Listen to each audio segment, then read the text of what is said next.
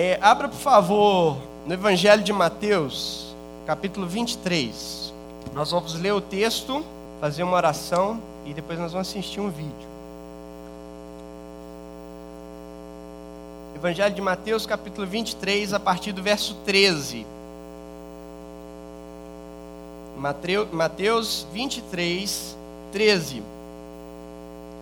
Ai de vocês, mestres da lei e fariseus hipócritas, vocês fecham o reino dos céus diante dos homens.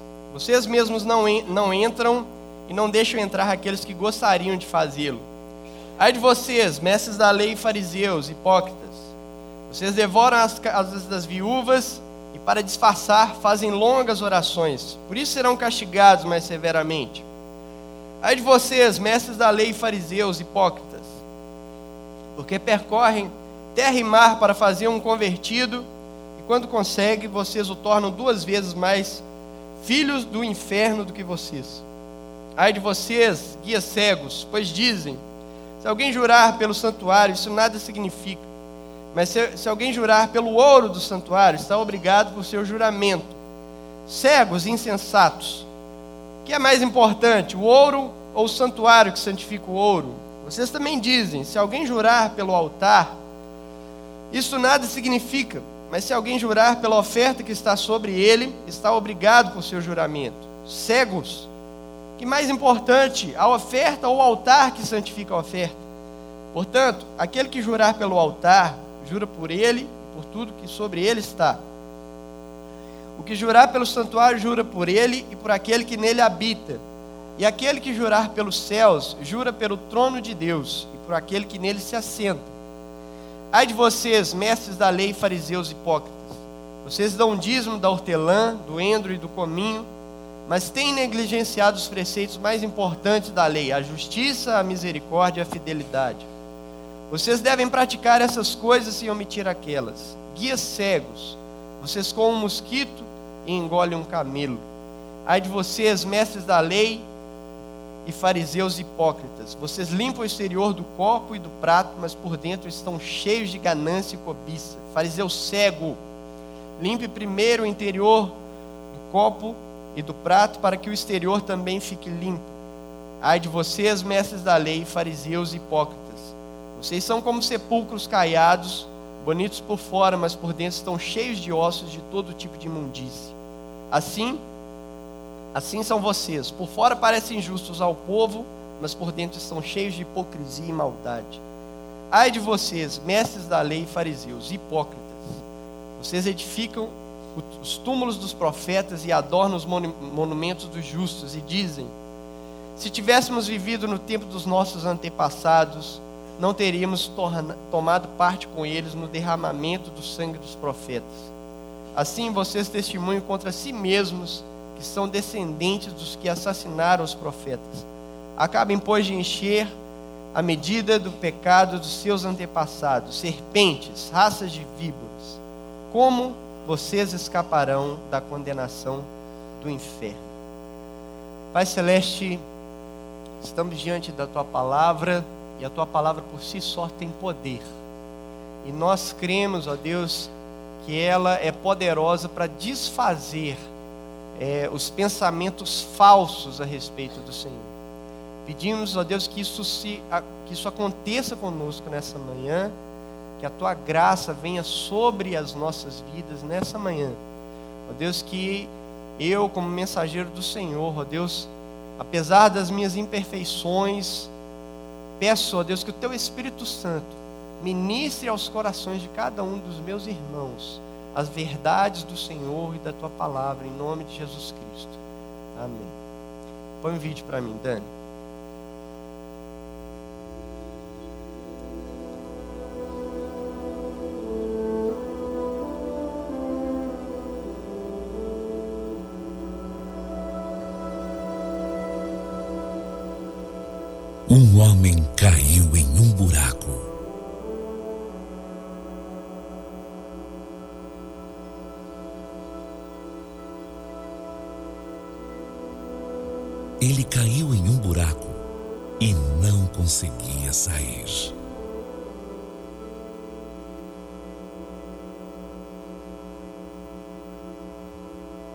Um viajante passou perto.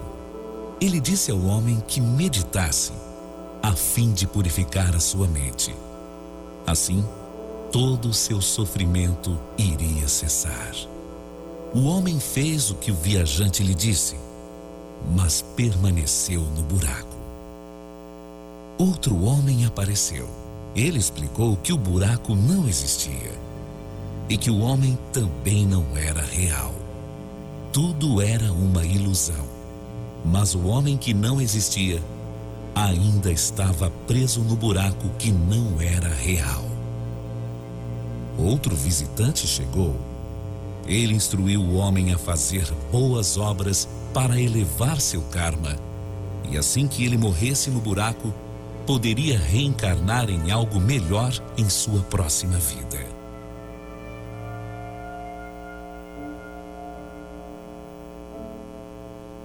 Outro homem olhou do alto do buraco. Ele ensinou aquele que estava no buraco a orar cinco vezes por dia, voltado para o leste, e a seguir cinco importantes mandamentos. Se ele fosse fiel, um dia, talvez o divino o libertaria. O homem orou o melhor que podia mas estava perdendo as suas forças. E no buraco ele permaneceu.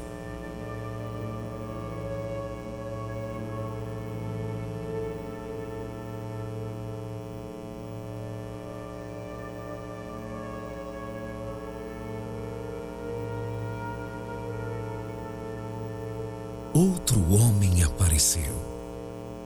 Havia algo diferente nele.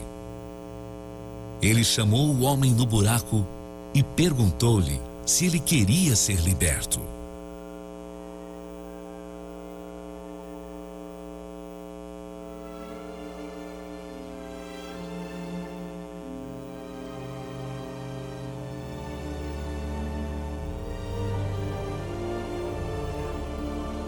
Aquele homem então desceu à terra, dentro do abismo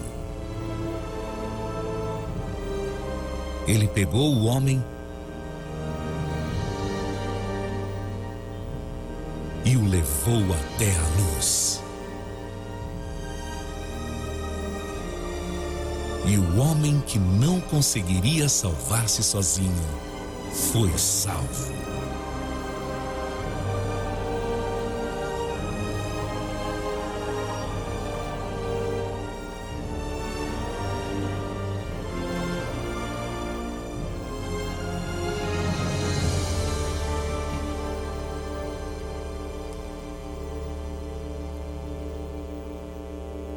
Nós estamos finalizando a série é, Papo Reto.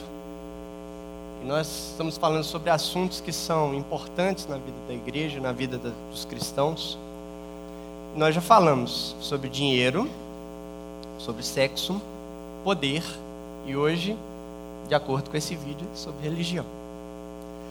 É, então, primeiro vou fazer algumas definições aqui para a gente ficar situado no mesmo quadrante né, que a palavra religião, ela vem do latim, né, religare.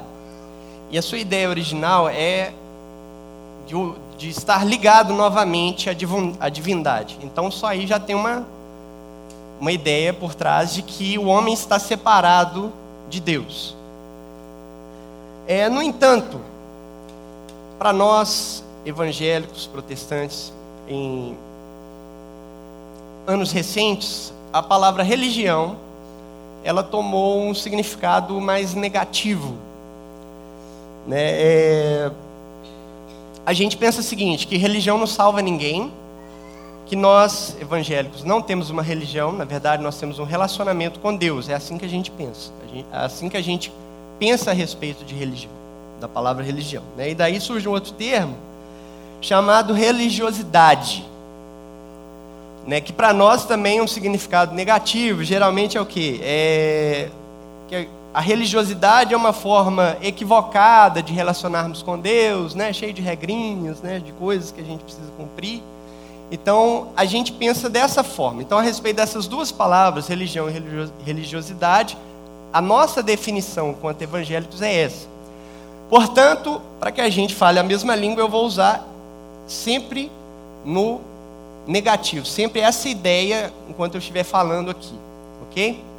E aí, nesse sentido, nós podemos dizer o quê? Que religião é quando um fiel cumpre suas obrigações com a divindade e espera os favores dessa divindade. Semelhante a esse vídeo que a gente viu. Então, primeiro chega um budista, né, fala ali para o cara meditar até alcançar o nirvana e salvar-se. Aí depois chega um hindu, que vira e fala que nada ali é real, que tudo é uma ilusão, né? E aí o, o, o vídeo é até bastante irônico. Fala, e aí o homem que não era real fica num buraco imaginário. Continua preso no buraco imaginário, né? É, depois o espírita ou qualquer outro, outra religião que trabalha com karma, né? Que aí fala que o homem que estava no buraco tinha que fazer boas obras para cumprir seu karma e aí então ele ia se elevar, reencarnar no fora, de repente reencarnar fora do buraco, no estado superior. É, por fim, chega um islâmico e aí passa as cinco orações e os cinco preceitos do Islã para que se aquele homem fosse fiel ali, talvez a divindade se agradasse dele e o salvasse. Né? Então, a religião tem em comum isso. O homem precisa fazer alguma coisa se ele quiser ser salvo. O homem que salva a si mesmo. O homem tem que fazer alguma coisa para que a divindade venha a seu favor. E é exatamente nesse ponto que o cristianismo se difere diametralmente. Né? Você vê ali o, o, a imagem do cristianismo é o que? Você quer sair do buraco? Quero. Aí Deus joga a corda, né? Cristo joga a corda, desce na terra, lá no fundo do buraco, pega o homem, põe nas costas, sobe com o homem nas costas e salva o homem. Deus vem, Deus se move em nosso favor nós cremos que Deus se moveu em nosso favor para que todos nós fôssemos salvos. Isso é completamente contrário, né? É por isso que a gente crê que nós somos salvos, como diz Efésios, capítulo 2, né, os versos 8 e 9. Pela graça sois salvos por meio da fé. Isto não vem de vós, é dom de Deus e não vem das obras, para que ninguém se glorie. Então, isso aí para nós, acredito que todo mundo aqui, né? Todo mundo que é cristão, todo mundo que é convertido ao Senhor acredita nisso. Nós somos salvos pela graça de Deus. Foi Deus que nos salvou, movimento dele. Do início ao fim, a iniciativa da salvação veio de Deus e o, o todo o ato de salvação veio de Deus. Né? Nós não a nossa participação ela é no máximo é, fugiu a palavra, né? Permi, é, é, passiva. Ela é passiva. Né? Então, a nossa, salvação, a nossa participação na salvação é totalmente passiva. É Deus que faz todo esse movimento. Agora, é interessante que a gente entende a salvação dessa forma, mas a gente caminha ao longo da salvação de outra forma. Nós somos tentados, ou é, é, muitas vezes somos levados a desconsiderar a graça de Deus no caminhar da vida cristã. Mas olha o que, que Paulo fala em Colossenses capítulo 2, versos 6 e 7.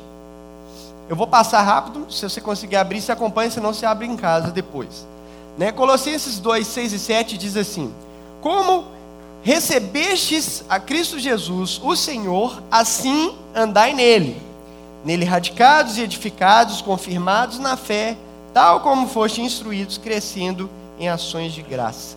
Então, o que Paulo está falando é o seguinte: do mesmo jeito que você re recebeu a Cristo lá no início, como é que foi?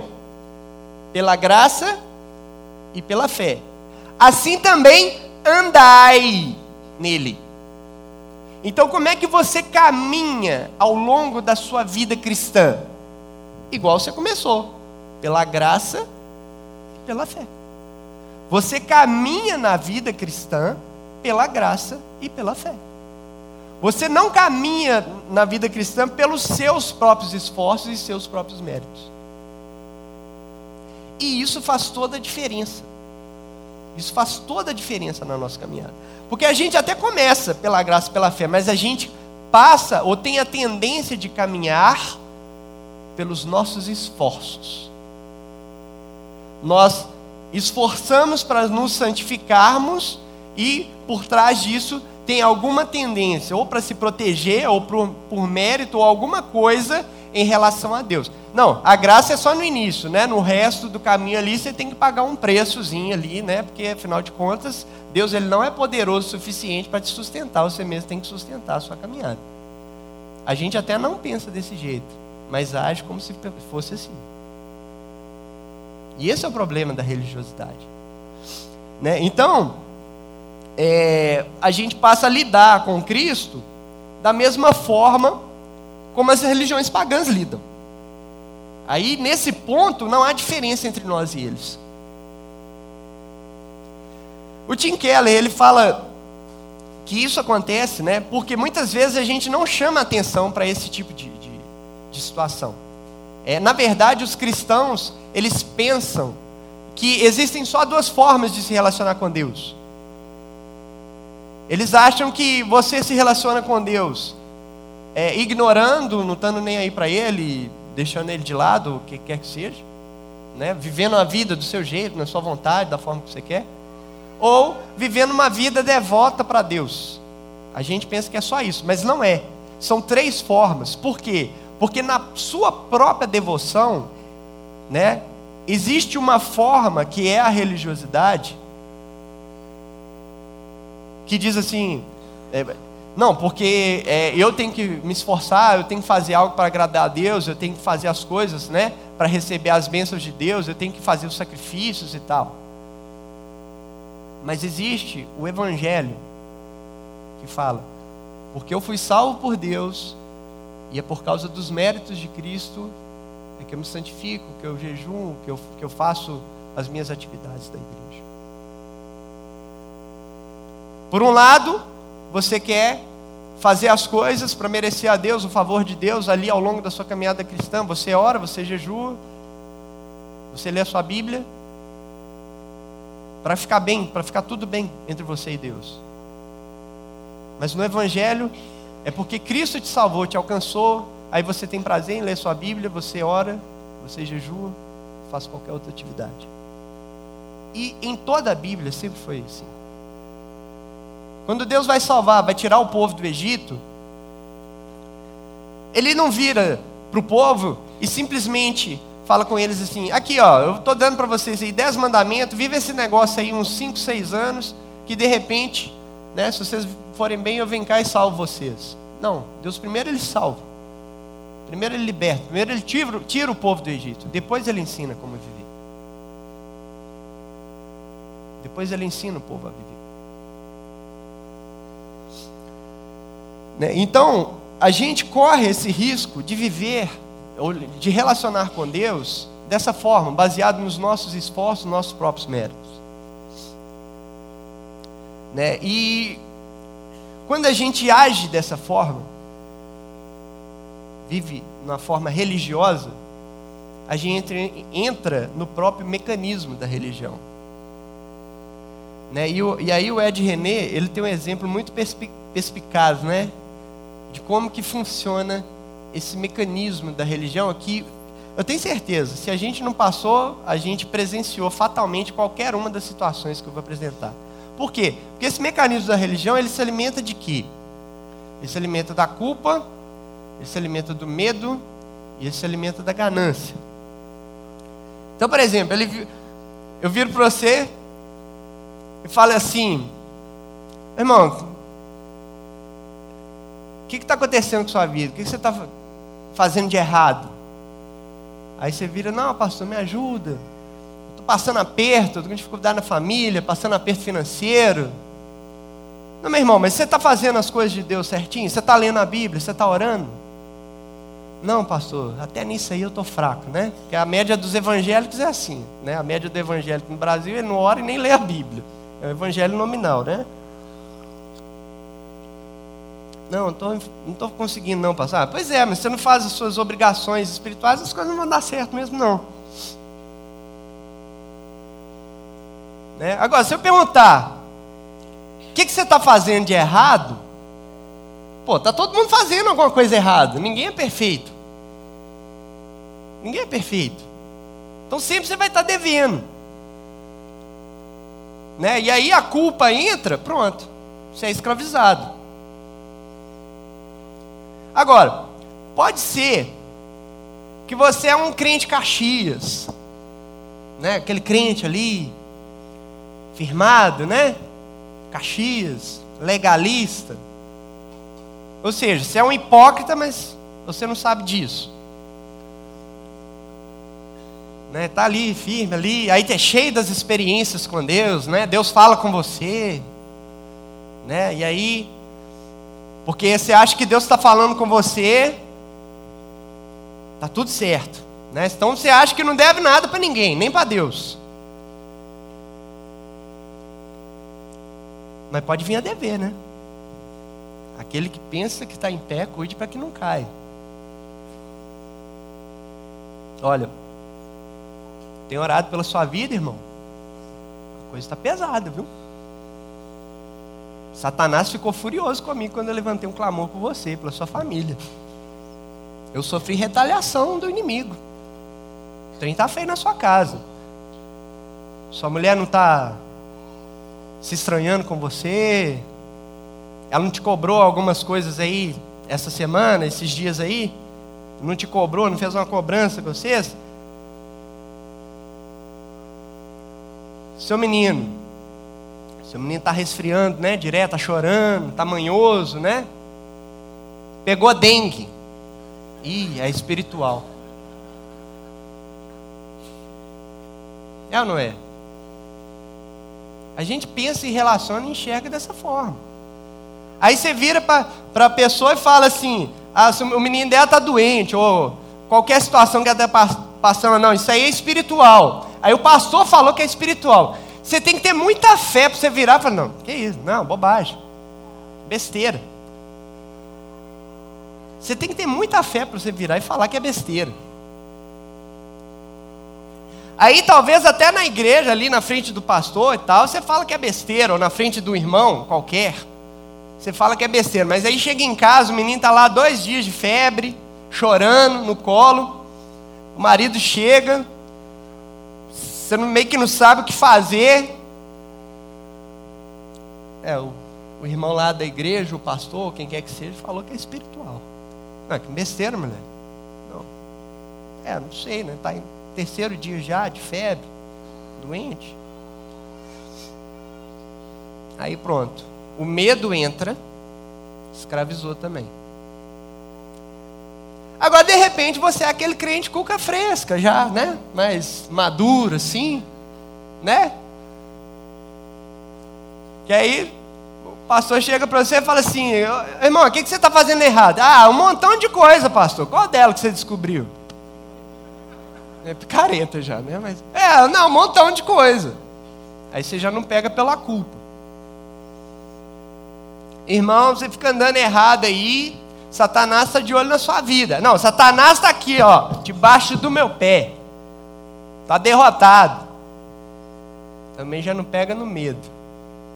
Como é que você pega ele? Irmão, Deus tem um propósito na sua vida. Eu tenho orado por você. Deus tem me falado a seu respeito. Você vai ser um homem de Deus. Você vai ser uma pessoa usada por Deus nessa nação, para fazer diferença na sua geração. É mesmo, pastor? É, irmão, mas aí você tem que se santificar, você tem que vir no culto, você tem que vir na corrente da fé e tal. Então, você não pegou na culpa, você não pegou no medo, você pega na ganância. É isso que acontece. Por quê? Porque a nossa relação com Deus fica flutuando no mérito. Aí você faz para receber, aí você faz para ter algum benefício. Tudo baseado na troca. Porque a gente enxerga Deus dessa forma. Né? Então, se eu tenho culpa, é, é, se eu fiz alguma coisa errada, eu fico com a culpa. Se alguma coisa está acontecendo errado, aí, por medo, né? É, é para Deus não ficar zangado comigo. Se bem que essa ideia de Deus ficar zangado com a gente não é evangélica, né? É, católica. Né? Nós evangélicos pensamos o seguinte, né? Não, eu fiz algo. É, é, se está acontecendo errado é porque eu dei brecha para Satanás entrar na minha vida. Né? A gente pensa assim. E aí, ou então eu vou buscar a Deus porque eu quero botar meu nome nessa nação, meu, meu, fazer diferença nessa geração, botar meu nome na história, qualquer coisa parecida. Deus me deu sonhos as nações, de ganhar não sei o quê, e aí eu tenho, vou fazendo isso, vou fazendo aquilo, porque eu sou movido simplesmente o quê? Pelo meu próprio desejo de me autorrealizar. E a gente maqueia isso muito bem, transformando isso numa coisa simplesmente da nossa espiritualidade mas não passa de uma religiosidade. Né? Então, aí o que, que a gente faz? Né? Com essa, nesse viés religioso, o que, qual que é o pano de fundo disso? Por que, que a gente pensa ou age dessas formas religiosas? Porque no final das contas, nós queremos controlar a Deus. O pano de fundo da nossa religiosidade é a nossa tentativa de controlar a divindade. Aí a gente usa então uma série de técnicas para fazer isso. Você faz a oração da fé, a oração poderosa, o jejum dos sete dias, o jejum de 40 dias, o jejum do Daniel, que nem é jejum, mas isso deixa para outra hora. Né? Você faz um monte de coisas que você sabe aí de exercícios para mover Deus a seu favor. Aí você fala assim: não, você ora para mover o coração de Deus. E por aí vai. Como se as disciplinas espirituais ou as formas que Deus estabeleceu para relacionar com eles fossem fórmulas mágicas, né? É igual usar o nome de Jesus. Você faz, fala qualquer coisa lá e põe o nome de Jesus no meio que vai dar certo, né? Afinal de contas, o nome de Jesus tem poder. Só que a gente usa o nome de Jesus como se a gente usasse o sim salabim.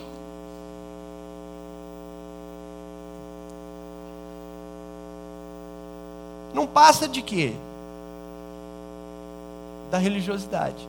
Mas o ser humano é movido dessa forma. Não é à toa que todas as religiões têm esse ponto em comum. Porque o ser humano sempre quer mover a divindade a seu favor.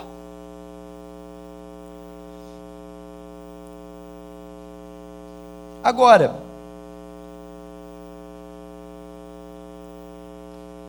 o problema nosso é que a gente entende que é pela graça, mas não vive por essa graça.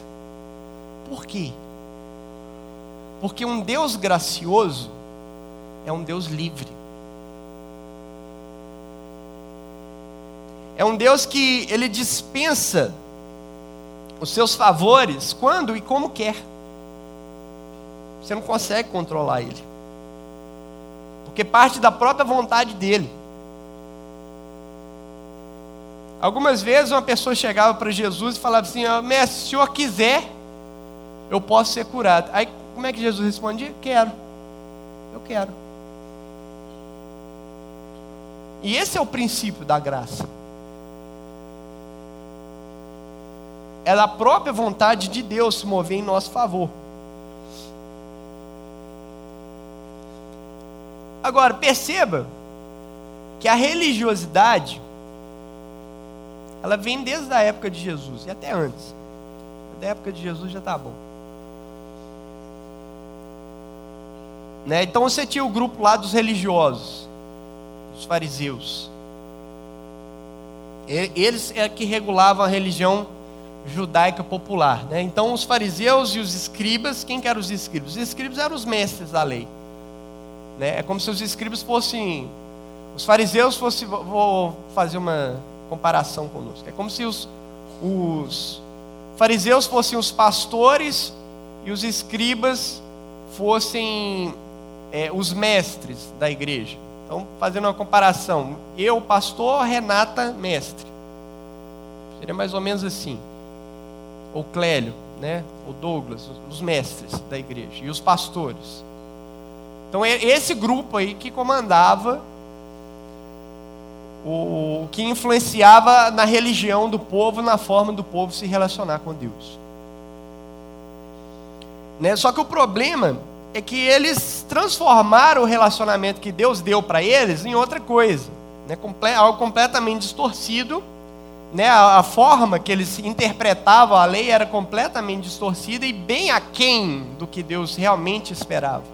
Aparecia que era mais, né? porque eles faziam leis para proteger a lei de Deus. Mas, na verdade, isso aí era muito aquém do que, o, do que Deus esperava que é, é, tudo era muito exterior, tudo era muito fora, muito visível, né? era, era apenas de aparência, e não havia transformações internas. Né? Então, chega uma hora que Jesus cansa desses fariseus, e aí ele profere esse discurso. E esse discurso, então, ele é uma sequência de oito ais. Esses ais aí, né, quando ele fala, ai de vós, fariseus, escribas, hipócritas, né? os escribas são os mestres da lei, mestres da lei, hipócritas. É como se ele estivesse falando assim: olha, se vocês mudarem, o juízo vai chegar, a conta vai chegar na casa de vocês. Se vocês não mudarem a atitude de vocês, vai vir juízo. Essa aqui é a palavra final.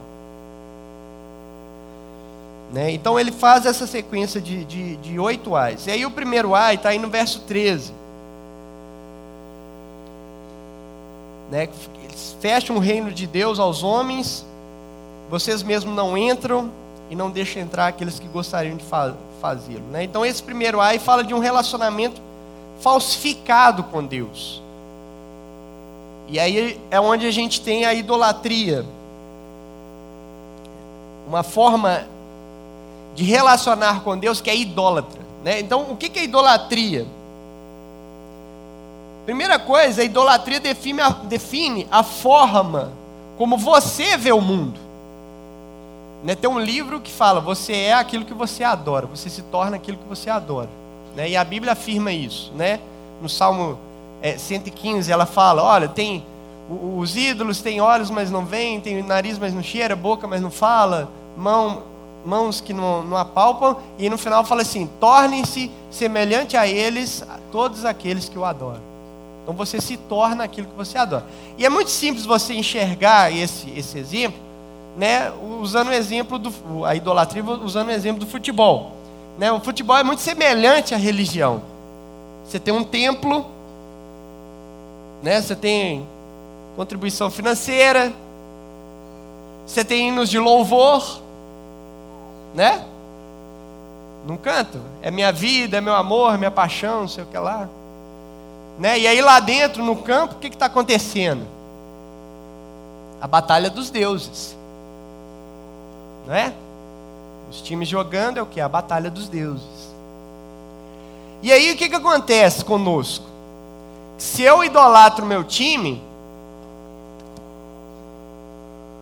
aí eu, por exemplo, estou com a camisa azul, eu olho para um cara da camisa preto e branco. O que, que ele é meu? Hã? Não, se fosse rival tava bom, né? É inimigo. E o inimigo tem que morrer.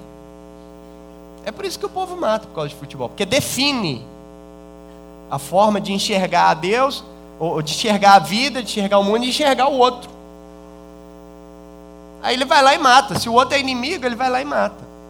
Porque não é do mesmo Deus que o meu, ou seja, do mesmo time. Agora, existe uma forma da idolatria que é mais complexa e ela nos atinge diretamente.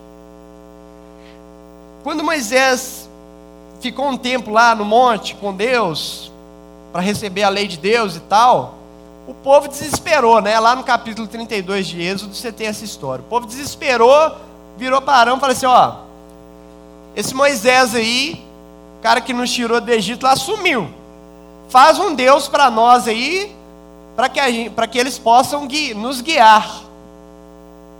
Aí o Arão pede o ouro, junta o ouro lá, derrete, faz um bezerro daquele ouro. E olha que interessante. O Arão vira para o povo e fala assim: Eis aí, ó Israel, os deuses que os tiraram do Egito. Amanhã é festa a Yahvé. Se você olhar lá na sua Bíblia, é, como é uma tradução para o português, vai estar assim: amanhã é festa ao Senhor. Só que a palavrinha Senhor lá, ela tem um grifo especial, ela difere do, dos, dos, demais é, grifos da, da, da, sua Bíblia. Geralmente ela está toda em caixa alta. Por quê? Porque lá no, no, no texto original, né, a palavra Senhor ali é Yahvé mesmo. É o nome de Deus. Então é o nome da aliança, é o nome do pacto. Os deuses que os tiraram ao Egito, amanhã é festa a Yahvé. O que, que acontece? Eles confundem o Deus com as próprias divindades que eles mesmos inventaram. Eles fazem uma bagunça com isso. E isso acontece conosco também. Né? É, é, e aconte, acontecia com o povo judeu aqui. Então, o Deus judeu não é o Deus cristão. Por isso. Não tem, porque não tem nada a ver com Cristo. Eles até, alguns até maqueiam aí, né? Falam que é messiânico. Tem uns que são de fato, mas a maioria não é. Mesmo que se arrogue messiânico, não é. É só Deus, Cristo é relegado a um outro, a trindade é, é desfeita. É um outro Deus. Ou uma confusão, né? É, é uma, é uma, é uma espécie de imagem falsa do Deus verdadeiro. E aí o povo estava fazendo essa mistura e adorava isso. E isso acontece conosco. Né? Quando nós adoramos a Deus da forma errada, ou da forma que a gente pensa, mas que essa forma não é checada, ou não está de acordo com as Escrituras, nós criamos um Deus falso. E ainda a gente tem a petulância de chamar ele de Jesus. Só que esse Jesus aí que a gente fala, não tem nada a ver com Jesus das Escrituras. Não tem nada a ver com o nosso Senhor e Salvador.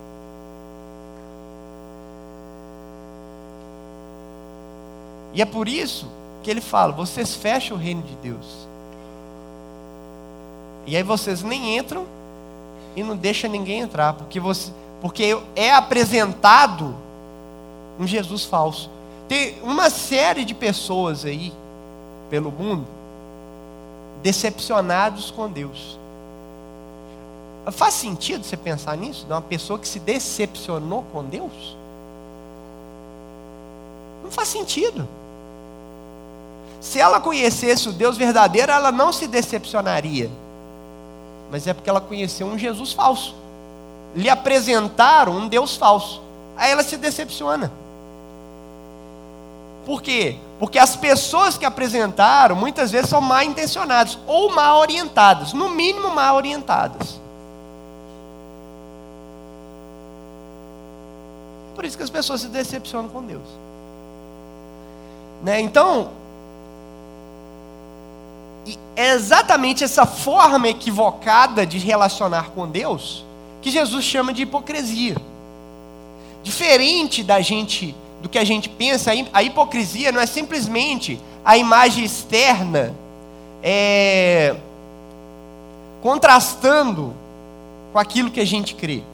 De fazer uma, uma diferenciação. Hipocrisia não é você fazer o contrário do que você sente. Isso aí você faz o tempo todo. Ok? Você fazer o contrário do que você sente, você faz o tempo todo. Um exemplo simples: você está lá na sala, relaxado, acabou de chegar, e aí sua esposa grita lá do quarto: Me traz água. Você quer levar? Geralmente não. Mas você leva. Não é hipocrisia. Pega, leva, ainda com um sorriso ainda. Não é hipocrisia. Hipocrisia é você fazer o que é contrário do que você crê. Então, se você crê nas Escrituras, você tem que tratar a Deus ou lidar com Deus, relacionar com Deus segundo os parâmetros dele pela graça e pela fé. Então, quando a gente relaciona com Deus pelo mérito, pelos nossos méritos, que, que acontece? A gente sai desse parâmetro. Isso é hipocrisia. Quando você se relaciona com Deus, querendo fazer alguma coisa ou ganhar alguma coisa dele, você faz alguma coisa para se promover diante dele, isso aí é hipocrisia. Né? E é isso que Jesus está criticando. Quando você confia nas suas obras e nos seus méritos, você confia em si mesmo, né? aí você vai se apresentar diante de Deus igual o fariseu se apresenta. Ô oh Deus, obrigado que eu não sou igual a esse pecador miserável aí. Né? Como é que o pecador estava lá? Senhor, ele nem olhava para Deus, né? Senhor, tem misericórdia de mim, que sou pecador.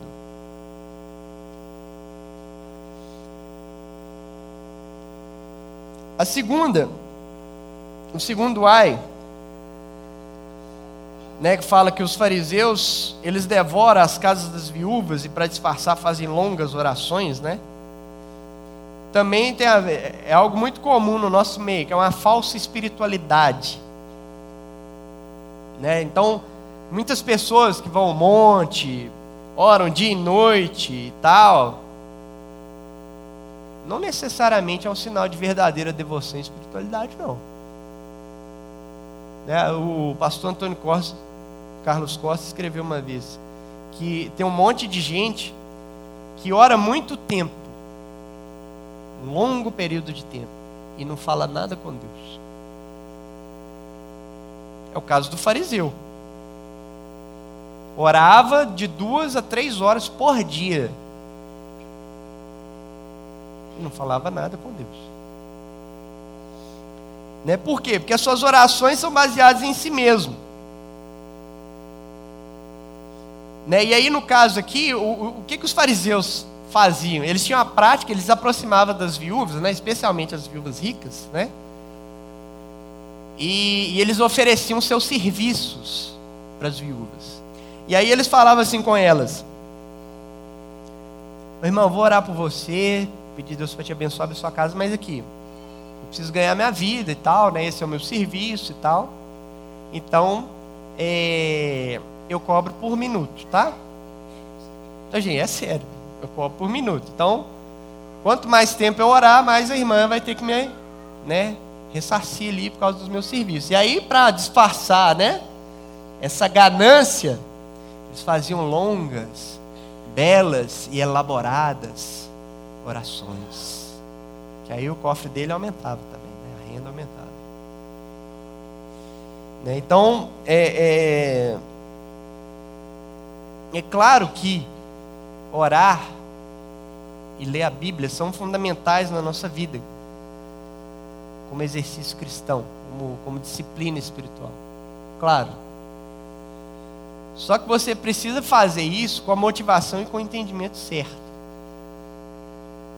Né? Se você não tem esse entendimento correto das Escrituras, de quem Deus é, você vai continuar orando do seu jeito e não do jeito que Deus espera.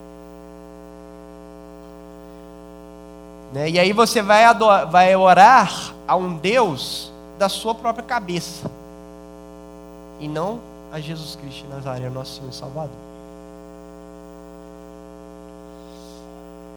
Então, o tempo de oração não é necessariamente o sinal de verdadeira espiritualidade. Aí vem o terceiro ai, verso 15. Né, que os, os fariseus eles percorrem terra e mar para fazer um novo convertido. Né, e aí, o que que isso. O que que acontecia? Os fariseus, eles eram, é, vamos dizer assim, evangelistas. Então, eles iam mesmo né, nas sinagogas que estavam espalhadas por todo o império. Iam lá para checar se a doutrina estava bem feita, estava sendo cumprida ali. E aí eles faziam novos convertidos e tudo mais. Né? Então eles tinham essa, essa prática mesmo. Né? E, então, por que, que esse esquema da religião que eu falei para vocês, né, ali da culpa, do medo e da, da ganância. Por que, que esse negócio existe e por que, que funciona? Porque tem cliente. Porque tem cliente. Tem gente que compra o pacote. Então, é, é, se a gente enxerga a igreja como um local para a gente ter as nossas necessidades atendidas, a gente não é um discípulo de Jesus, não. A gente é um discípulo de fariseu. Né? Porque o fariseu ele confia nos seus próprios méritos. Então, aí, é, é, quando eu confio nos meus méritos, eu estou negando a graça,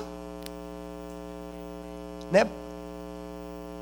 E por que que vocês acham que os fariseus se opuseram a Jesus, que pregava o evangelho da, dessa graça de Deus, do favor de Deus, do Deus que veio para salvar os homens? Porque a graça tira privilégio dos homens.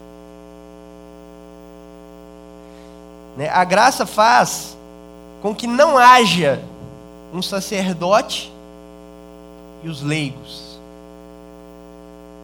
sacerdote e o povão. A graça quebra essa parede, quebra essa forma de enxergar.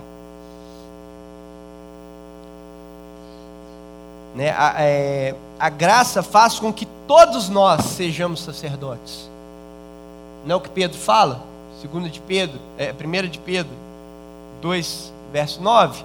Vós, porém, são geração eleita, sacerdócio real, nação santa, povo exclusivo de Deus, para anunciar as grandezas daquele que os chamou das trevas para a sua maravilhosa luz. Vós, porém, todos vós, são sacerdócio. Todo mundo é sacerdote. Eu e você somos sacerdotes. Isso aí nos iguala. Tira os meus privilégios de poder ou de qualquer outra influência que eu tenha que eu poderia usar de forma equivocada. Por quê? Porque você, como sacerdote de Deus, também pode vir. Ó, oh, pastor, mas aí você pendurou, você errou aqui, ué. Né?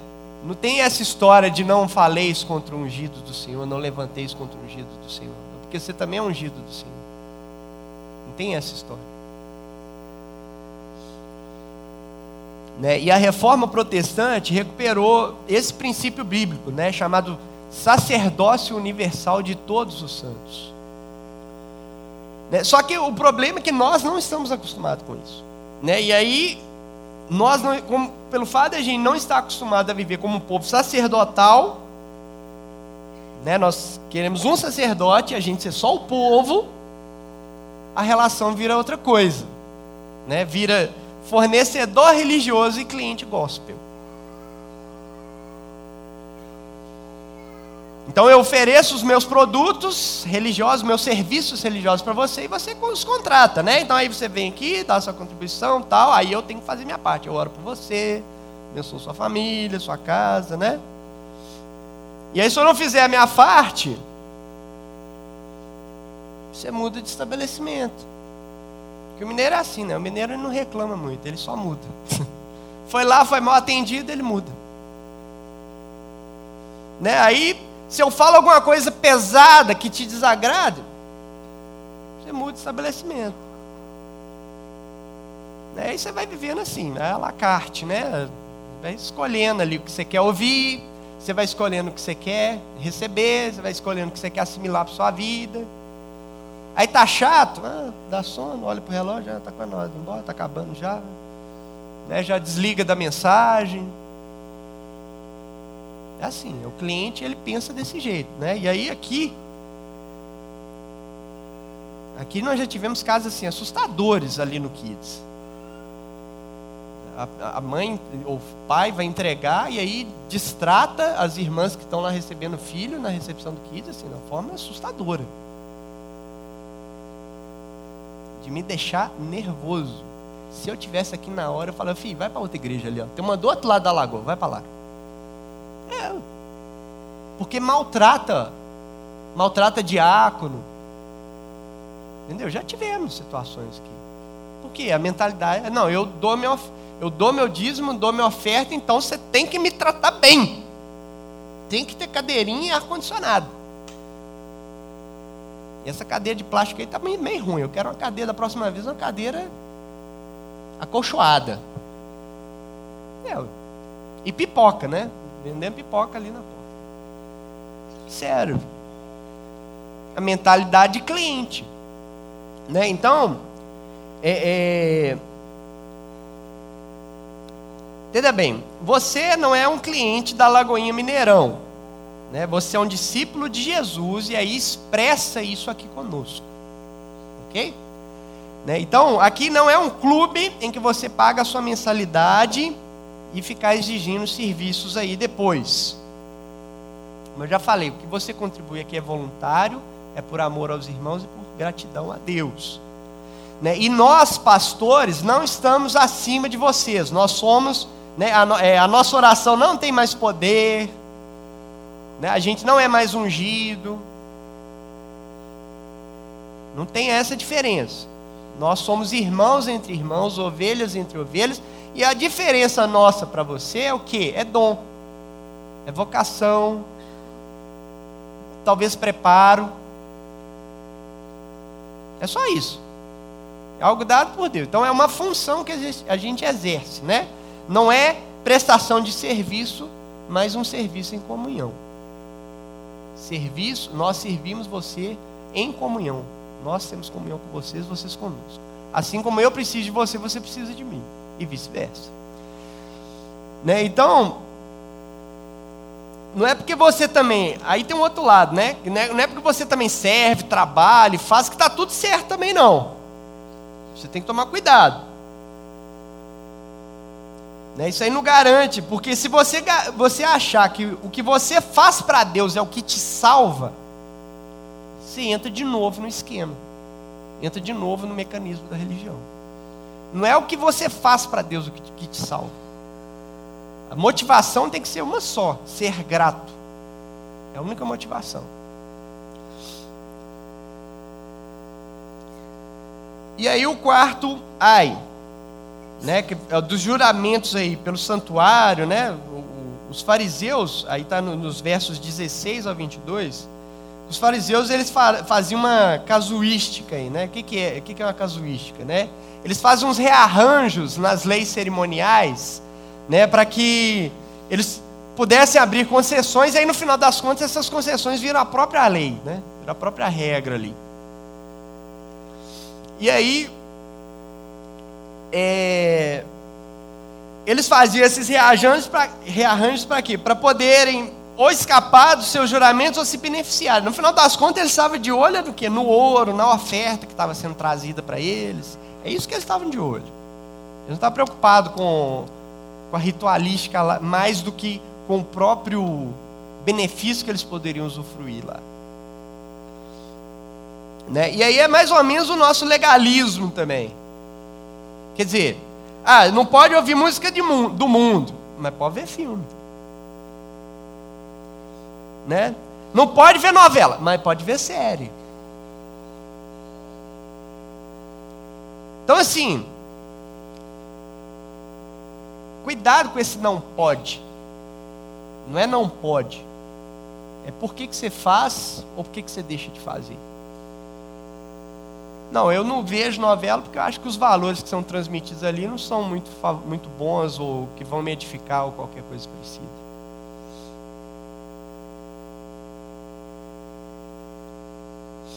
Né? Então,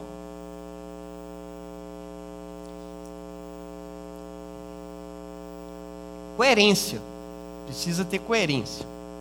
Né? Então a gente vai criando esse monte de regrinhas para parecer mais santo e a gente fica intolerante com aqueles que não seguem as nossas próprias regras. Por quê? Porque se o cara não segue, é, é, é no, no final das contas, a gente queria quebrar as regras igual aquele cara ali que está fazendo. É por isso que a gente fica intolerante com ele. Não tem graça, não tem nada, não tem a relação é baseada em outra coisa. O quinto ai dos versos 23 e 24, né, falando deles que dão dízimo. Né, o, o religioso ele é tão detalhista com coisas pequenas, menores, que faz até o que Deus não pediu. Né? Deus não tinha pedido nada dessa forma que eles davam de dízimo ali. Só que o problema não é porque eles davam a mais, o problema é que eles negligenciavam os outros preceitos. Né? Então, o religioso vai lá, dá o dízimo, aí fica com dúvida, mas eu tenho que dar o dízimo do bruto, do líquido? Né? Aí eu ganhei um carro novo, será que eu tenho que pegar esse valor lá, um empréstimo, para eu poder dar o dízimo desse carro novo que eu ganhei, ou vender o carro, comprar mais. Aí fico pensando nesses trem. Por quê? Não, não é por gratidão a Deus, não é, não, é porque Ele quer cumprir ali, né? Porque afinal de contas, se eu não der o, o dízimo, o gafanhoto vai passar lá em casa, né? Aí. Né? Vai ser complicado, né? Então, até o seu dízimo você tem que dar no mesmo princípio, pela graça e pela fé. Até a sua contribuição né, para se proteger, né, porque no final, no final das contas, o que, que você quer? Você quer proteger o seu, né? Você não quer tomar prejuízo, aí você vai e dá o dízimo ali para ficar bloqueado, né? Você não quer perder mais dinheiro para o gafanhoto, aí você dá o dízimo para ficar protegido, né? É, parece aqueles filmes de gangster, sabe? Tem um filme de gangster ali que, que o, o dono do pedaço chegou, ó, você tem que toda, toda semana eu vou passar aqui, você tem que me dar tanto aqui para eu te proteger. Para você ficar protegido aí por mim. É, parece que a relação com Deus é isso. Né? Aí, isso aí é o que que Jesus fala? É qual mosquito engoliu o camelo. Né? O, o, o, o mosquito era o menor animal impuro, o camelo maior que os, que os, os judeus conheciam. Né? Então o que Jesus está falando é que você coa as pequenas impurezas e deixa passar as enormes. O sexto ai, né? Fala do, do, do exterior do, do, do, do copo e do prato. Fariseu, a prática do fariseu, que ir no mercado, fazer compras, aí, como se uma pessoa não, não judeu encostasse no que ele comprou, ou qualquer coisa parecida, ele, tava, ele, ele considerava impuro. Então ele chegava e lavava tudo, tudo. Mas não era por, por questão de higiene, era por questão religiosa. Então, isso aí é o mesmo que você deixar os pensamentos pecaminosos passar entrar na sua mente. Então você não adultera, mas pensa o tempo todo no adultério. Você não, não mata a pessoa, mas você tem ódio. Não, a pessoa tá, não, eu já perdoei, mas a pessoa estando viva ou morta lá, para mim não, não, não faz diferença. Olha, se não faz diferença, ela está viva ou está morta, você já matou ela.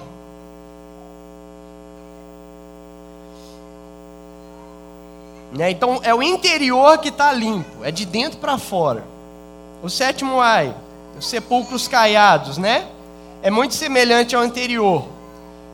Os fariseus gostavam de enfeitar os, sepul os sepulcros ali, né?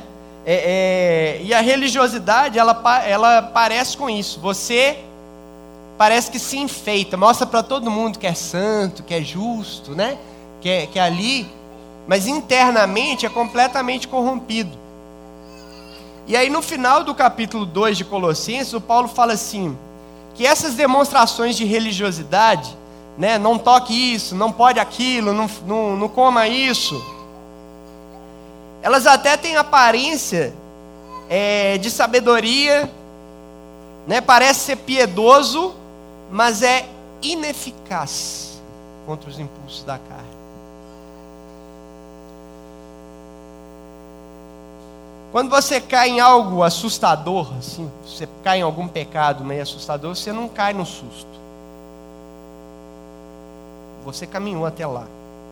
Você, você, vai cair lá na frente. Você não cai aqui e para lá na frente. Não é isso que acontece. Você caminha até lá.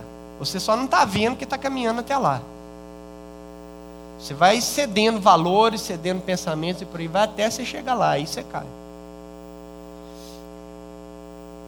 E por fim, o último ai demonstra né, o, a profundidade terrível da religiosidade, porque os fariseus falavam que eles, eles pensavam que eles eram melhor que os antepassados deles. Eles falavam assim: não, se a gente vivesse na mesma época que os nossos antepassados, a gente não ia tomar parte com eles né, no, no, no assassinato dos profetas e tal. Só que estava ali, ó, o Filho de Deus na frente deles, e eles já estavam tramando uma forma de matar o Filho de Deus. Como é que eles falam que nem tomar? Como é que eles se acham melhor, né? Agora, viver uma vida dessa, só para a gente fechar, né? Viver uma vida dessa, religiosa dessa forma, né? Isso aí é uma desgraça. Não tem graça aí. A forma religiosa como a gente vive não tem graça. Nós estamos longe da graça de Deus. Então, deixa só para a gente fechar mesmo, passar um vídeo rapidinho sobre a graça. Põe aí, Dani.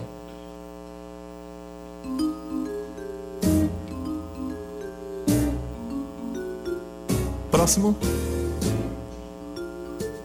Arquivos, por favor. Uhum. Um pouco de mentira, um pouco de roubo, e alguns atos de bondade aqui e ali. Eu tentei viver uma vida boa. Bem, vamos ver o quanto.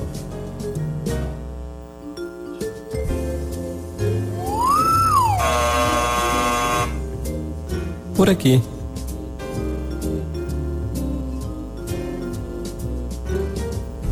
Próximo.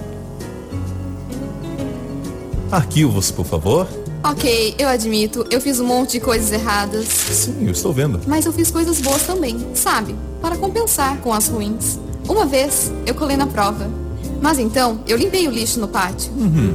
Isso deve servir, certo? Vamos descobrir.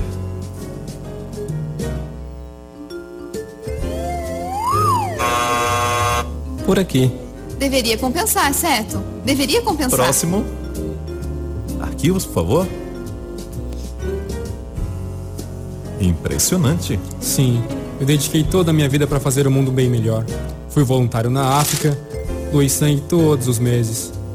E ajudei na Índia também. Quero dizer, gostaria de ter feito até mais. Uhum. E essas assinaturas são suas? Sim, sim, todas minhas.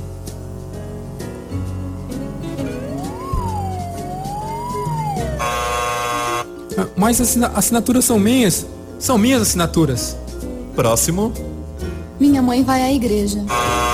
Fui batizado quando era um bebê. Vocês aceitam cartão de crédito? Próximo. Arquivos, por favor. Uou!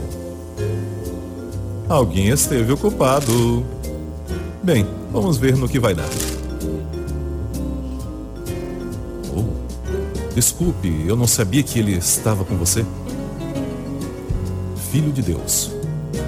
Ok, suba na balança. Você não. Ele.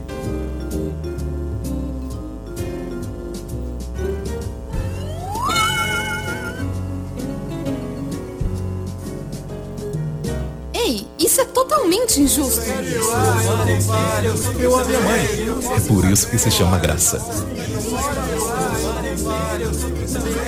Perceba uma coisa. Próximo. Chega um rapaz lá, né? o Peito estufado, a pasta dele toda branquinha. Não, que eu doei, eu trabalhei na África, eu doei sangue todo mês, etc. E aí o cara pergunta: essa assinatura aqui é sua? É minha. Né? É o quê? Mérito próprio. Por isso que ele é rejeitado. E aí no final todo mundo protesta: oh, mas isso aí é muito injusto.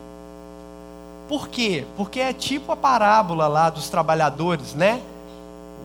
O senhor da vinha chama os primeiros trabalhadores, fala que ia pagar um dia de salário, aí depois chama um nove horas da manhã, o outro meio-dia, o outro três horas da tarde, o outro cinco horas da tarde. O dia encerrava seis horas da tarde. E aí os primeiros trabalhadores acham totalmente injusto, né? E a gente enxerga e olha para a graça dessa forma e acha também injusto, de certo modo. Por quê? Porque a gente se vê como os primeiros trabalhadores e não como os últimos. E na verdade, a gente quer saber é da recompensa e não do fato de estar com o Senhor da vida. É por isso que o povo ali protesta. Ah, mas eu fiz um monte de casa, esse cara fez tudo errado aí, ele é salvo pela graça? É. Quando a gente não entende a graça, a gente não tem prazer na salvação daquele miserável pecador. Esse é o problema da religiosidade.